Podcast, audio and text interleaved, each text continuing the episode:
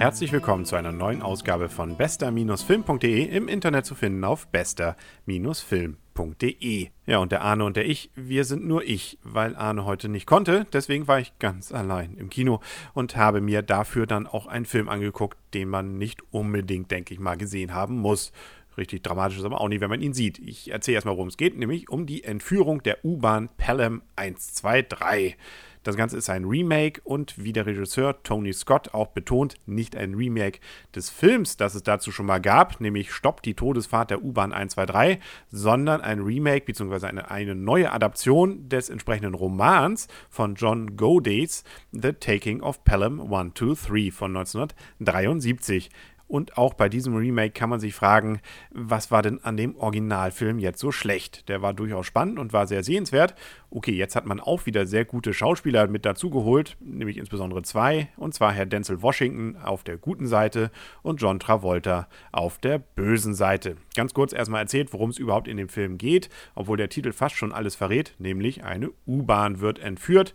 Das heißt, es gibt also die Bösen, nämlich die, die die U-Bahn entführen, angeführt von John Travolta, und es gibt den Guten. Das ist ein Mensch, der bei der U-Bahn arbeitet, dort zurzeit zumindest dafür zuständig ist, die U-Bahn zu koordinieren und nun also mehr oder weniger zufällig gerade am Mikro saß, als dieser Überfall und diese Entführung dann passierte. Ja, und der Rest des Films ist dann auch ziemlich vorhersehbar.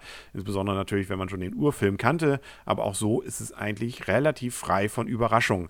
Wobei man eigentlich immer wieder, zumindest ging es mir so, hoffte, dass ja vielleicht nochmal was ganz Ungewöhnliches passiert, dass es da irgendwie noch ein Ass im Ärmel gibt. Das ist ja bei solchen Bösen, die dann dort aktiv sind, oftmals so, dass sie ja dann irgendwas noch irgendwie im Petto haben, wo dann eine ganz tolle Wendung passiert.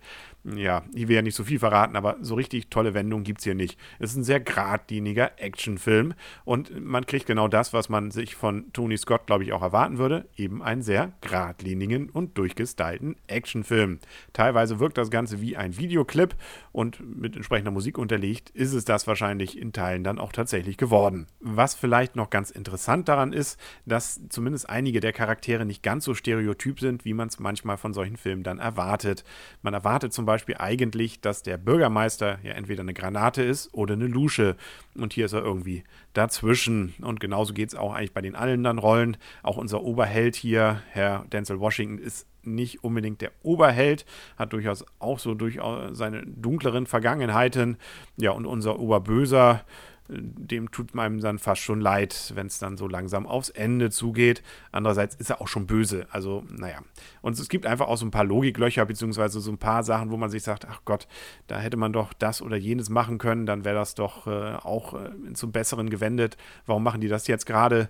Aber äh, erstens will ich dazu nicht zu viel verraten und zum Zweiten fällt das jetzt auch nicht so stark auf. Man darf vielleicht nicht zu sehr darüber nachdenken, dass man vielleicht ja so eine alleinfahrende U-Bahn auch dadurch stoppen könnte, dass man einfach mal nach vorne geht, ins Führerhäuschen. Nun gut, aber das äh, lassen wir dann mal dahingestellt wenn man den Film nimmt als das, was er wahrscheinlich auch gedacht ist, nämlich ein geradliniger Actionfilm und man vielleicht ja noch nicht den Urfilm kennt, dann ist er definitiv sicherlich was wert, auch mal im Kino sich anzugucken. Also gelangweilt habe ich mich definitiv nicht. Es ist durchaus durchgängig spannend und das liegt insbesondere natürlich auch daran, dass Travolta und Denzel Washington einfach gute Schauspieler sind und das auch richtig gut rüberbringen. Und was ich auch ganz spannend fand, dass zumindest in dem Film die U-Bahns-Verwaltung ein ausgesprochen spannender Job ist. Das sieht fast so aus wie in so einem Tower von Düsenjets.